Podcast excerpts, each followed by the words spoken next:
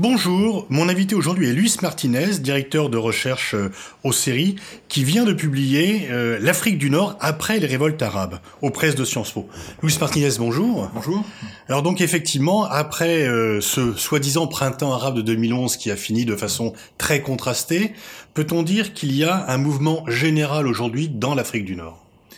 Alors, il n'y a pas forcément un mouvement général dans l'Afrique du Nord, parce que l'intensité est très différente de ce qui s'est passé en Libye par rapport à la Tunisie, voire au Maroc. Mais ce qu'on peut constater aujourd'hui, c'est qu'il y a, disons, euh, après ces printemps arabes, il y a une, onde, disons, euh, euh, secondaire un petit peu, qui cherche à remettre en place les sociétés civiles au cœur du débat politique, au cœur du dispositif politique. Ce que vous mettez en avant, c'est que dès la, décennie 60, en fait, le, débat est tranché dans toute l'Afrique du Nord. On va plutôt euh, favoriser les régimes autoritaires, euh, seuls capables du développement économique au détriment d'un système plus démocratique. Alors, dans les années 60, c'est pas spécifique à l'Afrique du Nord, mais c'est clair que ce qui domine à ce moment-là, c'est la croyance que le développement économique, euh, la, la formation de l'État, la consolidation des institutions nécessitent euh, disons, euh, des régimes considérés comme autoritaires, et on a toute une série, disons, de, de travaux à ce moment-là qui viennent montrer les avantages comparatifs d'une d'une voie, disons, autoritaire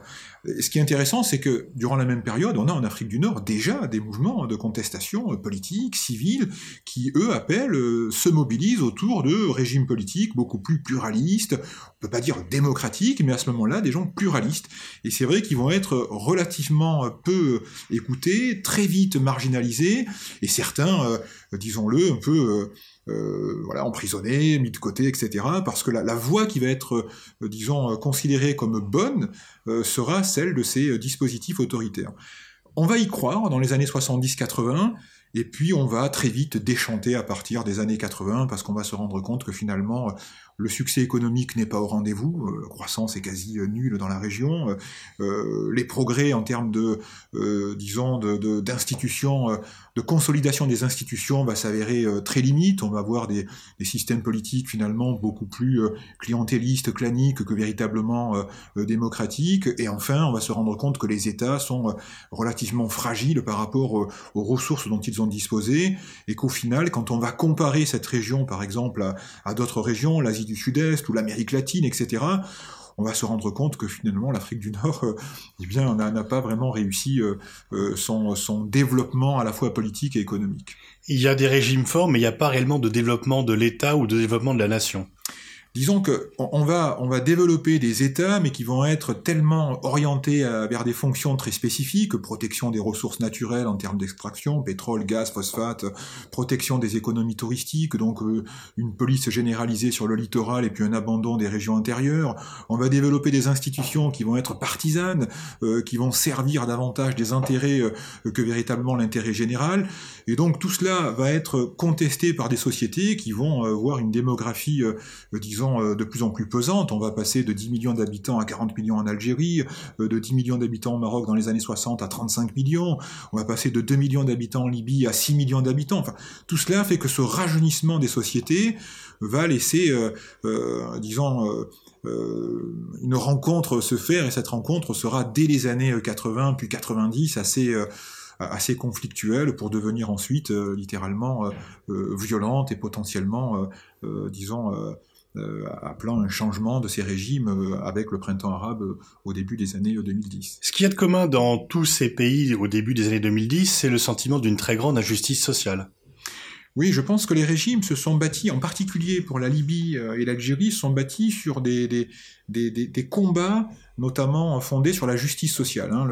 la révolution algérienne, c'est euh, euh, l'égalité, la justice, euh, en opposition au colonialisme, par exemple. la révolution libyenne sous Kadhafi, c'est la justice, l'égalité, en opposition à la monarchie d'Idriss. le, combat de Bourguiba, c'est un État républicain juste et fort. Donc seul le Maroc de Hassan II était clair, entre guillemets, par rapport à, sa politique, c'est qu'il avait dit lui-même, il n'est pas responsable de l'injustice, c'est Dieu, entre guillemets, qui a choisi choisi le riche et le pauvre. Donc il y avait un sentiment de dire au Maroc, à la différence de nos voisins, nous, on n'a pas cette ambition sociale d'égalité. Euh, les trois autres pays avaient ces programmes-là, et, c'est vrai que à partir des années 80, les écarts de richesse, le sentiment d'injustice, à la fois individuel et territorial, parce qu'on va bien se rendre compte qu'il va y avoir des régions privilégiées par rapport à d'autres, des secteurs touristiques avantagés par rapport à d'autres, et bien tout cela va nourrir ce sentiment d'injustice euh, qui va trouver des formes d'échappatoire à la fois dans les mouvements islamistes des années 90, puis dans les mouvements civils et démocratiques des années 2010. Quelle est la part euh, de, communalité et la part de spécificité? En quoi peut-on dire que l'Afrique du Nord subit un mouvement euh, comparable dans chacun des pays ou à partir de quand les spécificités nationales l'emportent sur le caractère commun de ces mouvements politiques, sociaux ou économiques? Alors il y a à la fois une spécificité au regard de cette histoire euh, à la fois euh, coloniale, euh, française pour le, trois pays d'Afrique du Nord, italienne pour la Libye. Il y a une spécificité aussi par rapport à ce, projet à la fois euro-méditerranéen qui était de, pour beaucoup d'élites de l'Afrique du Nord, l'Europe était une perspective potentiellement réaliste. On considérait que, euh, en faisant des efforts, on pouvait se rapprocher de, cette région-là et, échapper à devenir cette banlieue sud de, la Méditerranée, mais être peut-être dans le cadre d'une politique européenne beaucoup plus généreuse, ouverte et inclusive, et eh bien euh, un peu ce flanc sud de cette Union européenne. Euh, et en même temps, il y avait euh, des mouvements très généraux qui faisaient qu'on avait une démographie qui avait rajeuni la population, des mouvements de communication et de médiatisation plus importants, une circulation des populations beaucoup plus forte hein, donc, euh, que dans les années 70-80 et qui faisait que l'Afrique du Nord était comparable à d'autres grandes régions avec les mêmes types de problèmes, intérêt général pas au rendez-vous, des États incapables de satisfaire un certain nombre de besoins élémentaires, des entreprises privées qui n'arrivent pas, entre guillemets, à, à ruisseler on va dire, et à produire euh, de la valeur ajoutée euh, pour les salariés. Donc tout cela fait que l'Afrique du Nord est très comparable à d'autres pays en crise également. Mais on avait euh, cette ambiguïté en Afrique du Nord de considérer que les efforts que l'on pouvait faire pouvaient avoir un débouché, disons, euh, dans un espace euro-méditerranéen. Et il est vrai que la crise européenne, par exemple, à partir de 2008, le traitement infligé à la Grèce va faire réfléchir plus d'un Nord-Africain, en se disant, mais euh, euh, avec une vision comme celle-là de l'Afrique du Nord, si, la Grèce est traitée comme cela, mais, comment nous, nous serions traités dans le cadre de cette Union européenne? Et on va voir qu'à partir de là, cette perspective va vraiment partir très loin. Et d'ailleurs, il y a rééquilibrage aujourd'hui de l'Afrique du Nord vers sa géographie africaine. Le Maroc a une politique africaine extrêmement forte, l'Algérie s'y remet, les Libyens ont disparu euh, sur le plan diplomatique, mais reviendront sans doute, y compris la Tunisie, qui avait quand même un prisme euro, euh, très fort, s'interroge sur, disons, ce type de perspective aujourd'hui. Et je crois que tout ça fait qu'il y a à la fois une spécificité et en même temps une, généralité de cette région-là, comparable à d'autres régions dans le monde connaissant euh, ce même type de problème. Alors après deux chapitres généraux, vous rentrez dans une série de chapitres nationaux. Le premier est consacré à la Tunisie. Il est intitulé Du spectre de la guerre civile au compromis démocratique. Est-ce que vous confirmez l'idée que la Tunisie est l'exception heureuse pour l'instant du printemps arabe et qu'il y a une démocratie réellement consolidée? Alors la Tunisie, euh, c'est vrai que pour les, disons, elle, est l'objet d'un certain nombre d'attentions particulières parce que en effet, dans ce printemps arabe, elle est le, c'est le seul État qui a su finalement euh, mettre en œuvre euh, une transition au sens euh, où on l'entend, c'est-à-dire finalement un changement de régime pacifique avec des compromis entre un certain nombre d'acteurs pour valider des élections relativement libres, disons, depuis un certain nombre d'années. Donc pour certains c'est une exception, pour d'autres c'est une anomalie, pour d'autres c'est une particularité. Donc je pense qu'il nous faudra un peu plus de recul pour voir finalement ce développement politique en Tunisie, mais il est vrai que la Tunisie a, su, disons, euh, je pense, euh, affronter trois défis que pour l'instant les autres n'ont pas su. Euh, finalement, réussir euh, l'inclusion de ces forces politiques islamistes démocratiques. et c'est quand même, ça peut paraître évident, mais beaucoup ont échoué à le faire. Hein, faire en sorte qu'un parti comme Ennahda, lui-même conscient de l'enjeu historique qui est à qui est à l'œuvre, eh bien fait son propre, disons, sa propre réforme et intègre un État civil qui a des ambitions démocratiques, disons à ce niveau-là. Donc c'est pas pas négligeable Deuxièmement, une société tunisienne qui va prendre la mesure du fait qu'il y a dans cette société des forces qui appellent à la destruction de la nation et de l'État, des forces djihadistes qui ont d'autres formes d'ambition, disons des ambitions de type État islamique, Émirat islamique, force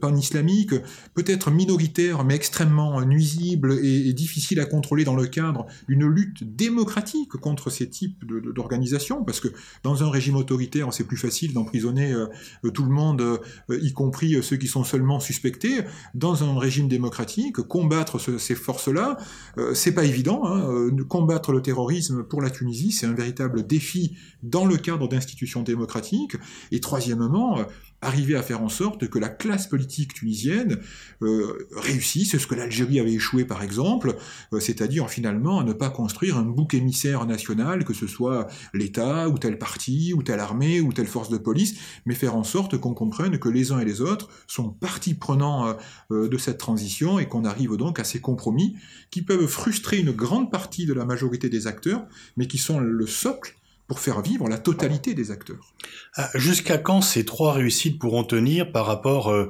aux difficultés économiques? On souffre, le tourisme reprend un peu, mais il est loin quand même. Enfin, ce n'est pas tout à fait cela. Il n'y a plus l'argent libyen qui vient du fait euh, et les investissements euh, étrangers n'ont pas suivi les félicitations politiques. Jusqu'où la démocratie tunisienne est menacée par l'atonie économique? C'est vraiment la question la plus pertinente sur l'avenir de la Tunisie, c'est parce qu'on se rend bien compte que euh, une économie qui n'arriverait pas à satisfaire euh, euh, finalement une société en termes d'emploi, de logement, de, de, de, besoins alimentaires, de sécurité énergétique, etc., risquerait très vite de voir déraper cette consolidation démocratique. c'est même surprenant, pour ne pas dire euh, euh, infligeant, de, de voir comment, euh, du point de vue européen ou du point de vue des États-Unis, pour citer ces, deux grandes régions-là, on, ne mesure pas le, danger de l'effondrement économique tunisien. Et pourtant, on a des rapports aujourd'hui qui le, qui le mettent clairement en avant. si la Tunisie n'arrive pas à, modifier son modèle économique traditionnel, qui était tourisme, services et un peu d'agriculture, qui, ne répond pas aux besoins réels de la Tunisie globalement, euh, on risque d'avoir en effet euh, une très forte déstabilisation à partir de mouvements sociaux. Euh, aujourd'hui, la Tunisie est félicitée pour sa transition politique, mais n'est pas soutenue pour sa transition économique. Et, pourtant, c'est sans doute le point le plus faible aujourd'hui de l'avenir euh, et, quel serait l'avenir euh, pour, en dehors de ces trois secteurs traditionnels, services, tourisme, agriculture, vers quoi la Tunisie pourrait tendre? On pourrait déjà imaginer, comme on l'a fait avec d'autres pays, des, des, avantages comparatifs en termes de formation, en termes d'investissement, de, fiscalité, de délocalisation, euh, des, des, aides à, des secteurs d'avenir. Des... Je, je, pense qu'on ne mesure pas le fait que la Tunisie est aujourd'hui fragile sur le plan de son économie et que si on ne prend pas la mesure de, sur les 10, 15, 20 années à venir d'aider de, cette société tunisienne a trouvé euh, un mode économique beaucoup plus pertinent sur le, pour le 21e siècle, faire en sorte que cette Tunisie, voilà, on peut très bien imaginer, Tunisie se compare à un certain nombre de pays, il y a des rapports un peu farfelus parfois où on, on parlait de modèle scandinave en Tunisie, je ne dirais pas jusque-là, mais, mais, la Tunisie peut voir ce que fait le Portugal, euh, peut voir ce qu'a ce ce réussi euh, la Tchéquie, peut regarder ce qu'a fait un certain nombre de pays, la Slovénie, où on voit bien que ces pays sont partis avec des bases extrêmement fragiles euh, et faibles économiquement, mais ont su très vite bénéficier des avantages comparatifs, géographiques, humains, etc., diplomatiques, qui amènent aujourd'hui ces pays à être relativement, je dirais, confiants sur un certain nombre de choix économiques qu'ils ont réalisés. Deuxième pays que vous étudiez, la Libye, euh, la Libye où en fait on est passé d'un État fort à euh, des milices toutes puissantes. En fait, on, est passé euh, d'un État milicien à des milices sans État. Hein, il faut vraiment la Libye de Kadhafi, c'était un État milicien. C'était vraiment l'armée nationale en tant que telle avait été déjà profondément marginalisée dès les années 90, et puis c'était davantage des forces paramilitaires qui qui structurait, euh, disons, le paysage sécuritaire de ce pays. Euh, L'État libyen ayant été, euh, disons, renversé, détruit, eh bien, restent les forces paramilitaires qui vont apparaître comme les forces les plus sécurisantes pour les communautés qui composent la Libye d'aujourd'hui. Et, on voit bien qu'aujourd'hui, l'enjeu, c'est d'arriver à reconstruire, disons, non seulement un État, mais également des forces nationales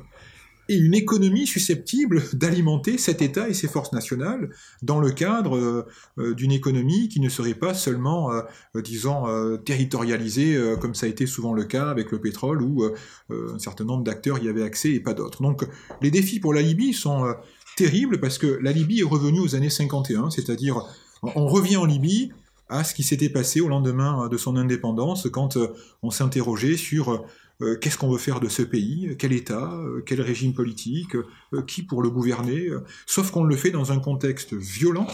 avec une ingérence régionale extrêmement forte de, deux pays, disons, aujourd'hui considérés comme ces nouvelles puissances régionales, et dans un désintérêt majeur de la communauté internationale, à l'exception, disons, de, de, notre euh, disons, euh, et ami euh, Hassan Salamé cherchant par tous les moyens, sous mandat des Nations Unies, à, faire dialoguer les différentes forces libyennes, on voit bien que bah, la Libye n'est plus dans le paysage politique. Et vous êtes clairement en guerre optimiste pour l'avenir immédiat de la Libye. Bah, disons que ce qui est inquiétant, c'est que ce qui est en jeu aujourd'hui, c'est que on a une, une, guerre de fait qui s'est installée, et, on ne voit plus comment parvenir à faire sortir les acteurs de cette guerre-là, tant euh, les intérêts des uns et des autres font que les compromis semblent difficiles. Alors on peut imaginer euh, des tas de scénarios possibles, mais réellement, dans les faits, euh, on a du mal à voir sortir une issue politique, disons, dans les, les, mois ou les années à venir pacifiques. Passons au Maroc. Vous, vous soulignez le caractère paradoxal de, de, ce pays en parlant de son potentiel révolutionnaire énorme et en même temps d'une très grande stabilité. Alors le, potentiel révolutionnaire, euh, moi j'ai été surpris aussi en étudiant attentivement la littérature sur le Maroc des années 60. Ben, dans les années 60, le Maroc était considéré comme le pays le plus euh, doté en termes de potentiel révolutionnaire. On, imaginait quasiment chaque année que ce pays allait s'effondrer. On disait, voilà, il tiendra jamais la route parce que euh, cette monarchie est tellement faible, ce roi est tellement euh, à côté de, de, de ce qu'il doit faire, cette société est tellement éclatée, euh, ces régions sont tellement antagonistes, son économie est si faible que finalement, comment tenir dans une situation pareille? Et, et c'est vrai que ce potentiel va rester, disons, souvent euh, mis en avant euh, pour expliquer euh, le fait que ce pays est toujours au bord du gouffre. Et, ce qui est intéressant, c'est que on va assister en même temps à l'intérieur du Maroc au développement, disons, d'une politique publique centralisatrice où cette monarchie va de façon systématique, autoritaire, parfois violente, pour ne pas dire parfois extrêmement violente, va, disons, inclure euh, tous ces potentialités révolutionnaires dans son schéma euh, politique euh, d'allégeance, peut-être à l'exception de la région du Rif, qui est venue nous rappeler en 2016 que euh, là ça ne marche pas, que voilà, euh, que là ça ne marche pas. Si euh, la monarchie a su canaliser le moyen et le haut atlas, si elle a su trouver des, modalités de, pacification dans un certain nombre de régions, dans la région du Rif, les défis sont encore extrêmement importants et on voit bien la peur des autorités dans la gestion violente et autoritaire qui est mise en avant en comparaison du traitement qui a été infligé par exemple au mouvement du 20 février. moi j'étais au Maroc à ce moment-là,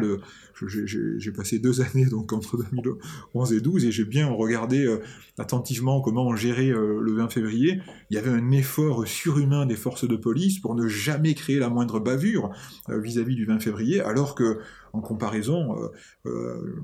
faire un petit voyage en 2018 dans le Rif, euh, les échos que j'en ai entendus, c'était là, on n'a pas pris de gants, en fait, on a arrêté les gens, on a réprimé, on a, c'était, voilà, on n'avait pas du tout la même gestion de ce mouvement-là, ce qui signifie bien l'inquiétude qu'on a à, Rabat de cette région-là.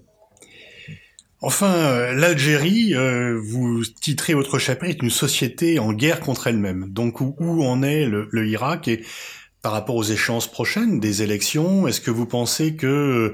euh, le mouvement a gagné ou est-ce qu'il a perdu? Je pense que le mouvement a gagné, mais il a surtout fait gagner l'Algérie dans la, le fait qu'il a apporté, euh, je pense, trois éléments euh, qui, à mon avis, seront extrêmement difficiles à, enlever pour l'avenir. Premièrement, il a replacé la société civile au cœur du débat politique, c'est ce qui est quand même énorme par rapport aux 20 Alors que tout le monde pariait sur son atonie totale et sur sa disparition, Totalement. son inhibition plutôt. Donc du coup, il a, il a, il a fait un travail considérable de, de, remettre cette société civile au cœur du débat politique. Donc on reconnaît l'Algérie finalement des années 80-90 où il y avait une ébullition, une effervescence à partir des années 86 jusqu'à grosso modo 91, on avait cinq années quand même en Algérie de très forte ébullition civile. Deuxièmement, il a démontré une dimension organisationnelle qui fait aujourd'hui, je dirais, euh, qui sert d'exemple et de modèle à beaucoup de pays arabes, être capable d'organiser comme cela des événements pacifiquement euh, euh, dans les grandes villes de l'Algérie, sans aucun heurt, sans aucune violence, sans aucune casse. On, a aujourd'hui des échos élogieux, que ce soit en Égypte, au Maroc ou ailleurs, disant mais Vraiment, c'est extraordinaire ce qu'arrivent à faire ces Algériens à ce niveau-là. Et puis, troisièmement, ce mouvement a réussi à dire que ce qu'on disait grosso modo depuis 30 ans, c'est que ça ne marche pas, cette économie algérienne, ce système politique, mais là il le dit de avec une telle force qu'il oblige les acteurs politiques algériens traditionnels et loyaux à l'État, eh bien finalement à prendre la mesure que cette économie pétrolière algérienne, c'est une illusion euh, monumentale, c'est d'une certaine manière, c'est une... Euh, enfin, euh, c'est une farce économique de faire croire qu'un pays est riche parce qu'il a un sous-sol riche, si on n'est pas en capacité de produire une richesse doté d'une valeur ajoutée capable réellement euh, de nourrir une société euh, euh, comme l'Algérie l'entend. Et je crois que aujourd'hui, quand on regarde par exemple le site, le think tank algérien Nabni par exemple, et, toute la littérature qui produit, mais, c'est moi, je suis ravi de, lire des, des, collègues algériens déconstruisant entièrement ce mythe national de, de, de, la richesse pétrolière, gazière, ce, ce, mythe également de cet État fort. Il nous explique rien ne fonctionne, rien ne marche. Ce sont que des bouts comme ça euh, qu'on essaie de tenir, et puis euh, on tient autant qu'on peut, mais ça ne suffit plus, et surtout on n'y croit plus. Donc c'est une véritable déconstruction. Le danger, c'est que si à cette déconstruction complète, radicale, totale, on ne produit pas une construction raisonnable euh, avec des compromis,